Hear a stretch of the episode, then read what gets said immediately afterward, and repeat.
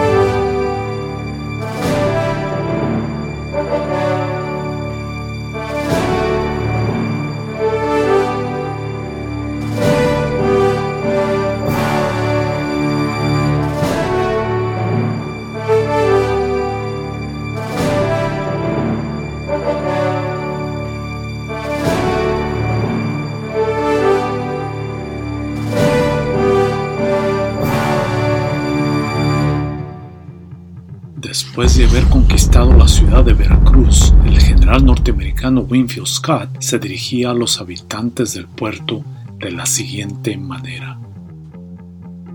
Mexicanos, soy el comandante en jefe de un poderoso ejército, el cual doblará el total de sus filas en poco tiempo. Además de eso, otro contingente militar se encuentra avanzando desde el norte del país y pronto se reunirá con el resto de nuestro ejército. Nosotros los americanos no somos el enemigo. Peleamos en contra de un mal gobierno, el cual ha sido el culpable de generar esta desmesurada guerra en tu propio país. Mi mensaje para los ciudadanos pacíficos de esta gran nación y para su iglesia, la cual es respetada por nuestro propio gobierno, nuestras leyes y ciudadanos de todos los recodos de nuestra gran nación, es que venimos en son de amistad.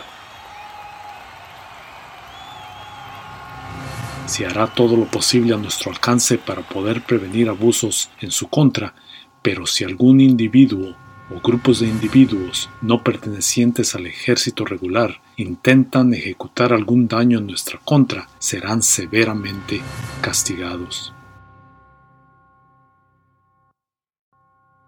Sugerimos entonces que permanezcan en sus casas o pacíficamente activos en sus labores rutinarias.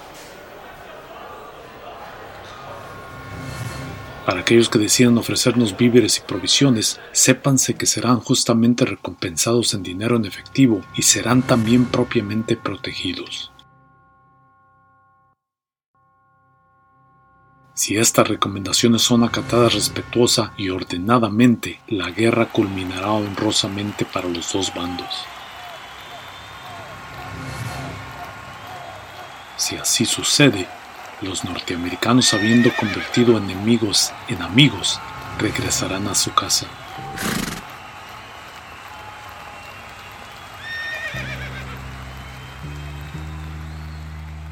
El objetivo de Winfield Scott, el cual era consistente con el de James K. Polk, era el de conquistar al pueblo mexicano con acciones de paz y pensaba fervientemente que unos miles de bayonetas no podrían subyugar a una nación entera de 7 millones de habitantes. Su deseo entonces era el de ganar la aceptación, si no la amistad de la población. Los deseos del general estadounidense debían de conllevar un buen comportamiento por los miembros del ejército que él comandaba. Para poder lograrlo, invocó la Orden General número 20, la cual invocaba un toque de queda en la ciudad, probablemente más dirigida a sus tropas que a la población en general. En la orden, Scott restringía el acceso de sus tropas a la ciudad, pero específicamente prohibía el matar animales domésticos para consumo de las tropas. como prueba de su seriedad y disciplina, mandó ahorcar a un soldado estadounidense acusado de violación. Scott también dirigía sus esfuerzos a cortejar a la Iglesia Católica Romana con la intención de convencer al clérigo de que una victoria norteamericana le serviría de gran uso. Para demostrarlo, ordenaba a sus subalternos a que gesticularan respetos y alabanzas en caso de que encontraran algún clérigo por las calles de la ciudad. Pero Scott fue aún más lejos. Domingo 4 de abril, él y su comitiva, adornados con los más pomposos atuendos, asistían a los servicios religiosos acompañando al recientemente impuesto alcalde de la ciudad en la Catedral de Veracruz. Sin esperarlo, el general era invitado por los sacerdotes a que los acompañaran a la procesión dentro de la iglesia, sosteniendo una vela encendida. Instancia de poder ver al pomposo general, el ser sometido a las exigencias de los clérigos, generaba gran asombro en su cuerpo militar de asistentes, pero concordaban todos en que el general estaba haciendo su mayor esfuerzo. Sus aliados políticos en Washington apuntaban que su gesto de cordialidad hacia el clero era prueba de que Scott emplazaba su misión militar por encima de cualquier anhelo político. Puerto de Veracruz ya conquistado para Scott y su ejército de invasión se convertía simplemente en la base de provisiones para su planeado avance hacia la Ciudad de México. Los numerosos riesgos de tal expedición no disuadían al general, ya que no contemplaba ninguna otra opción más que avanzar hacia la capital del país mexicano. Sin embargo, la ruta de avance no había sido seleccionada todavía por el general. Las opciones a su alcance eran solamente dos. El camino real o el camino de Orizaba. El primero, la ruta empleada por Hernán Cortés siglos atrás en su inminente conquista del pueblo azteca, fue el elegido por Scott debido a su mejor condición en comparación a la del camino de Orizaba. Esta ruta lo llevaría por Jalapa, Perote y Puebla. Limitado por la disponibilidad de animales de carga, Scott era forzado a enviar solamente una parte de su ejército en camino a la Ciudad de México, con el resto de sus tropas en Veracruz, esperando el arribo de más mulas.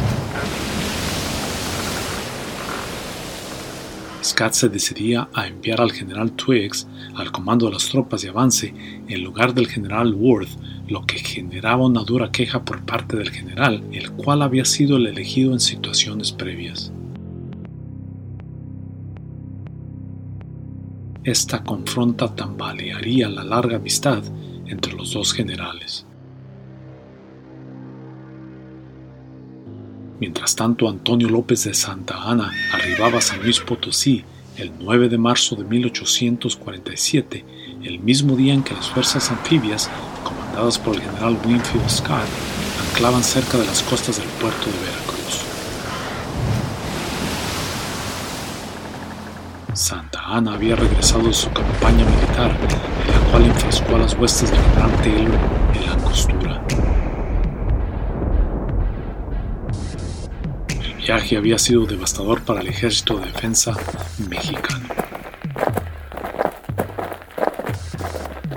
La marcha forzada a San Luis Potosí, ahondado con la pérdida de soldados, durante el enfrentamiento en la costura, más las numerosas muertes sufridas durante el viaje de retorno al final de la batalla, totalizaban más de 10.000 muertos, la mitad del monto inicial con el cual había partido triunfalmente hacia Saltillo. Esto no era lo único que enfrentaba Santa Ana.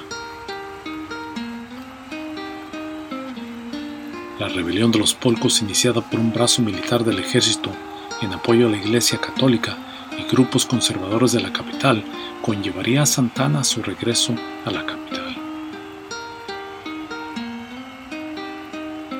El conflicto con la iglesia se agudizaba, pero después de una serie de maniobras y negociaciones, Santa Ana lograba el apoyo del Congreso mexicano en presionar al clero a un forzoso préstamo de 20 millones de pesos. Al enterarse de la caída del puerto a manos del ejército estadounidense, Santa Ana comenzaba a organizar las posibles opciones de defensa y acertadamente deducía que el avance norteamericano sucedería a través del camino real. Se decide inmediatamente a enviar a tres brigadas de infantería, una brigada de caballería y a 2.000 elementos de la Guardia Nacional, estos últimos estacionados en Perote, todos bajo el comando de Valentín Canalizo, a interceptar el avance norteamericano. Canalizo era instruido por Santa Ana de asegurar el puente nacional, un punto estratégico crítico localizado entre Cerro Gordo y el puerto de Veracruz. La noticia de la caída del puerto a manos de las tropas comandadas por Winfield Scott arribaba a los oídos de Santa Ana el 30 de marzo de 1847.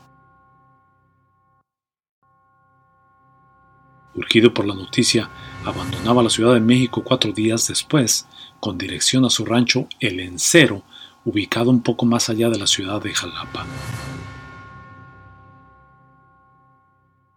El estrecho natural geográfico, localizado no muy lejos del poblado conocido como Cerro Gordo, en una colina del mismo nombre, serviría para el emplazamiento de las defensas militares. Establecido en la comodidad de su hacienda, podría dirigir las preparaciones para enfrentar al ejército invasor, el cual avanzaba con suma convicción y convencido de poder conquistar más territorios de la nación mexicana. La experiencia personal de haber combatido a los invasores en la angostura le otorgaba a Santa Ana el darse cuenta de que el arma más letal de los estadounidenses era su habilidad de movilizar su artillería ligera con eficacia. Estas maniobras otorgaban a los invasores la habilidad de dirigir sus letales camiones a las altas concentraciones de soldados mexicanos en campo abierto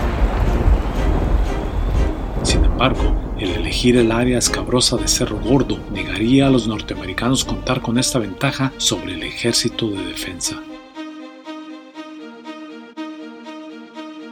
En estas colinas, el camino entre Veracruz y la región montañosa se desenvolvía entre cordilleras hacia el sur y altas cuestas hacia el norte. Los avances norteamericanos serían altamente entorpecidos por el abrupto acantilado localizado más delante al sur y por la escabrosa área cubierta por densos arbustos en dirección norte. Santa Ana creía que el avance norteamericano prosperaría por el camino real y el emplazar tropas enfrente del enemigo y en las cordilleras y colinas hacia el norte y sur sería altamente devastador para el ejército yanqui invasor.